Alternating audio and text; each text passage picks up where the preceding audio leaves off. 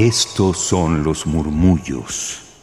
Los excéntricos. Los olvidados. Los prohibidos. Y los poco conocidos. Radio UNAM presenta Gabinete de Curiosidades. Una galería sonora de memoria y reflexión. Con Frida Rebontulet y sus almas hercianas.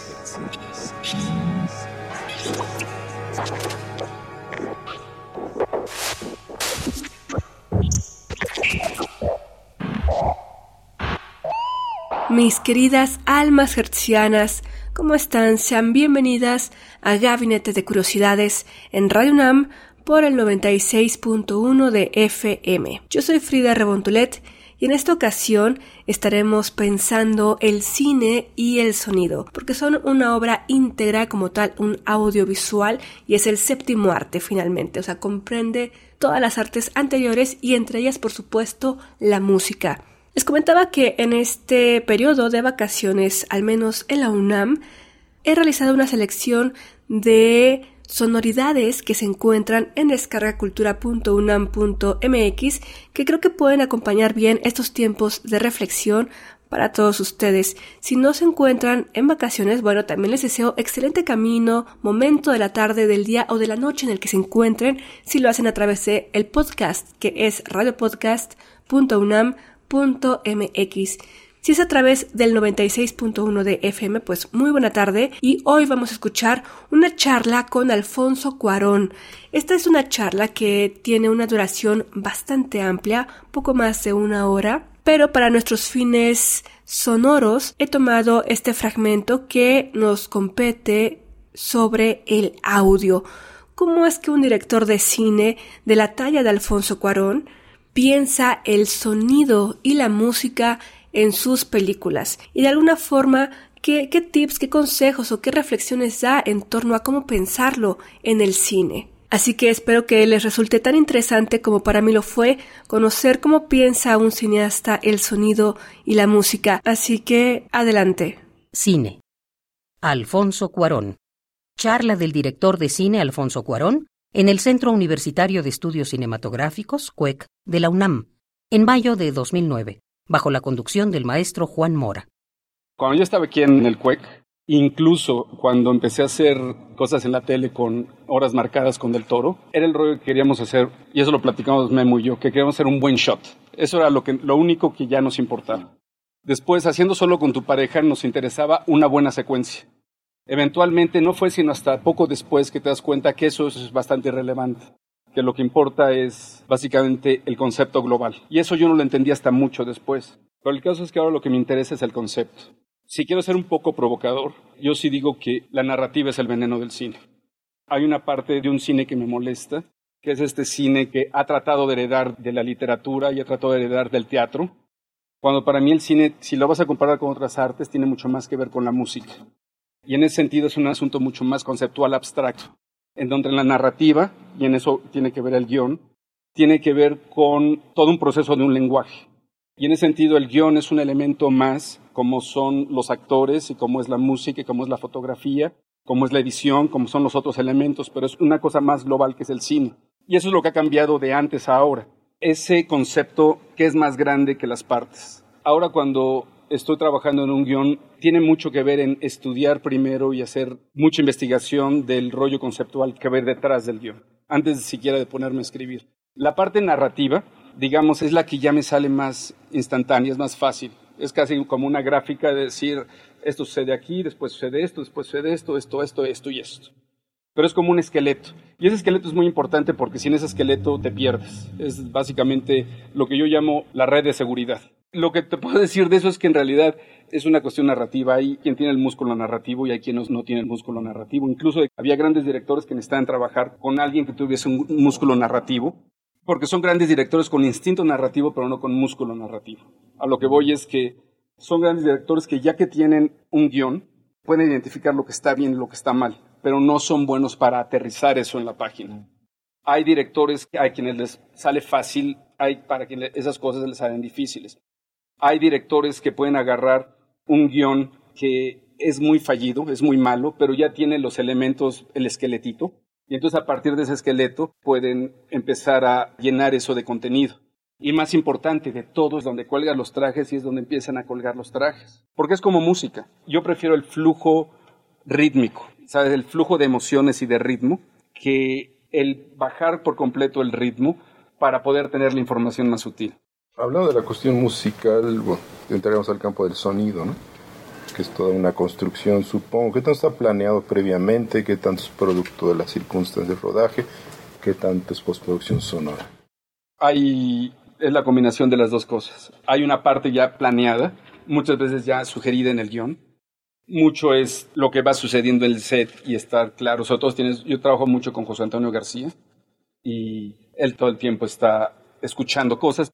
Para la postproducción yo trabajo con un tipo que se llama Richard Bakes, que es el que trabajaba con Coppola.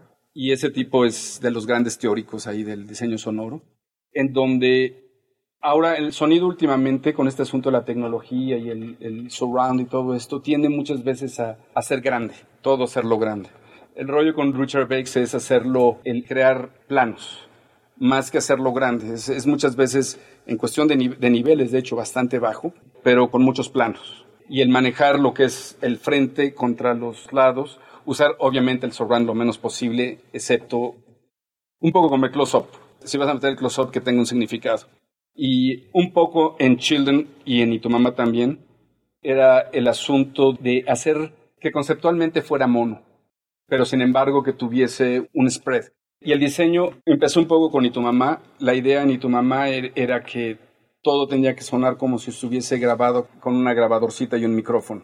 Eso que quiere decir que cuando hago plano de secuencia no quiere decir que no corto. O sea, lo que pasa es que ahora es cuestión de aguantar el plano lo más posible no caer en la tentación de que si él está hablando, regresar al otro personaje. Muchas veces quedarte en un personaje y estar un minuto con el personaje oyendo nada más al otro y de pronto sí ir a ver al otro. Y, muchas veces incluso, simplemente por logística y geografía, tienes que cortar. O sea, yo no estoy en contra del corte, pero en cada corte sonoro sí cambiamos el ambiente. O sea, la convención es que tú tienes tu room tone que unifique el ambiente. Yo estoy en contra de eso. Para mí cada plano tiene su sonido como cada plano tiene su imagen, cada plano debe tener su sonido.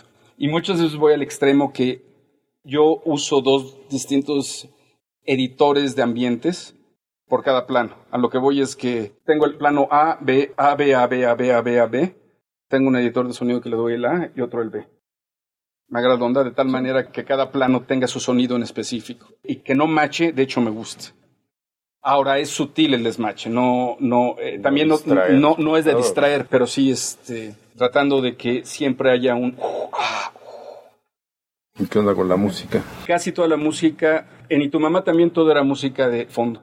O sea, toda era música de, que, que venía de radios o venía de, eh, del radio del coche o de rocolas o lo que sea.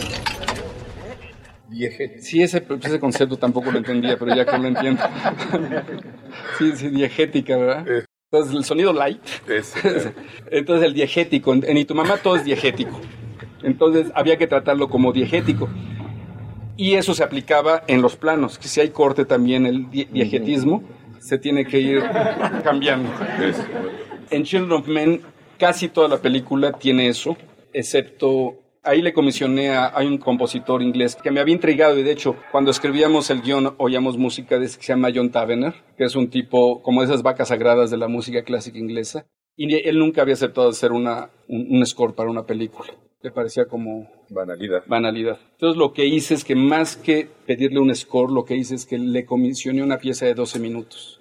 Y eso sí le gustó porque le dije, yo no quiero que veas nada de imagen, hablemos conceptualmente de lo que es el asunto, hablemos musicalmente de qué cosa me identifico de tu música y demás, y te comisiono una pieza de 12 minutos que él me dio la libertad de yo poder tijerearla. Él nunca había grabado con tracks, él siempre había grabado con la orquesta completa y le pedí de separar eh, percusiones de orquesta y de voces. Y había un, un piano en algún momento, separar de tal manera que me dio los 12 minutos, pero yo tuve control de, de qué escoger. Sobre todo por el asunto, por ejemplo, del surround. El problema que yo tengo con el surround y con lo que es el score es que estilizan. Te meten a una hiperrealidad. Pero ya que estás entrada en esa hiperrealidad, pues ten la separación necesaria para poder jugar con eso. En esa usé lo de Taverner. Y, en realidad lo que es el score en, en Children Men no aparece, Son como, en total, en toda la película, creo que hay solo algo así como siete minutos de música de fondo. Digo que es muy poco si lo comparas con rollo Hollywood, que son hora, hora y cacho de, música de fondo. Y tu mamá también no tiene nada. Eh, la próxima que voy a hacer también es diegética. Porque lo que pasa es que en el diegetismo la música forma una parte más del concepto teórico. Porque tú estás usando música, no la música que te gustaría a ti, sino la música que es congruente con un espacio, un momento, una escena. Juega también con los actores, la metes en, el set durante el rodaje. En algunos casos sí, sí. Cuando ya está definida, sí. Porque también después te entras al rollo de derechos y demás. Entonces, eh, ahí sí. Y la verdad, en, en preproducción y en producción no tienes tantas bolas que malabarear, que no quieres malabarear la bola de los derechos musicales, a menos de que, tengas que casarla con un, o sea, hacer un matrimonio con una escena. Entonces tienes que, que, lidiar con eso antes, pero si no, más bien tienes sugerencias de por dónde va el asunto, para que los actores tengan más o menos una idea de lo que están escuchando. Gabinete de Curiosidades. Somos coleccionistas de sonidos. Y sigue esta colección sonora en Twitter. Gabinete C-bajo. Radio UNAM. Experiencia sonora. Están en Gabinete de Curiosidades con ustedes Frida Rebontulet y acabamos de escuchar esta charla entre Alfonso Cuarón, cineasta mexicano, y Juan Mora, también cineasta, y quien estuvo conduciendo esta plática con Alfonso Cuarón, en mayo de 2009 en el Centro Universitario de Estudios Cinematográficos CUEC de la UNAM. En la operación y postproducción de este audio particular está Sonia Ramírez y Está disponible desde 2010 en descargacultura.unam.mx, al cual yo les invito que puedan acceder a este portal para escuchar toda la charla completa, que es una maravilla, ya que nos hace un recorrido por todas las áreas que comprenden al cine, y como tal es el séptimo arte, ya que comprende todas las anteriores, desde el diseño de producción, la investigación, la dirección de actores, la narrativa y como para él, pues ya de forma controversial también dice, ¿no? Que es el veneno para el cine. Entonces, ¿cómo él piensa particularmente en lo que aquí nos compete, el sonido, la música para el cine, particularmente pues en el cine que él hace, como justamente parte de un conocimiento amplio de los planos sonoros, las texturas y cómo funciona el sonido para la realidad que él quiere contar, sea ficción o sea de corte naturalista. Ya mencionaba, por ejemplo, si voy a hacer una película donde el sonido es completamente diegético, no me funciona que estemos en un surround, ¿no? Ya que eso te va a poner en otro plano tal vez más fantasioso o de una forma distractor a lo que quiero que sientas. Contrario si está buscando expandir este sentido que es el oído, por ejemplo, en alguna historia de ficción. En fin, yo les invito nuevamente a que puedan consultar toda esta charla que se dio a cabo en 2009. Esto fue antes de que estrenara justamente Gravedad en 2013 y posteriormente Roma, donde el sonido de estas dos películas es muy particular. Así que gracias por estar aquí en Gabinete de Curiosidades, en esta ocasión compartiendo los secretos de cómo un cineasta como Alfonso Cuarón piensa el sonido y la música en el cine, en su cine. Síganos en Twitter arroba gabinete bajo para más información y encontrar la liga directa a esta entrevista de descargacultura.unam.mx. Yo soy Frida Rebontulet. Hasta la próxima.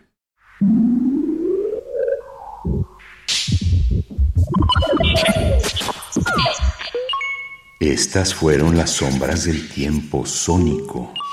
Radio UNAM presentó Gabinete de Curiosidades refugio de experimentación, memoria y diversidad sonora. Dispara tu curiosidad en la próxima emisión.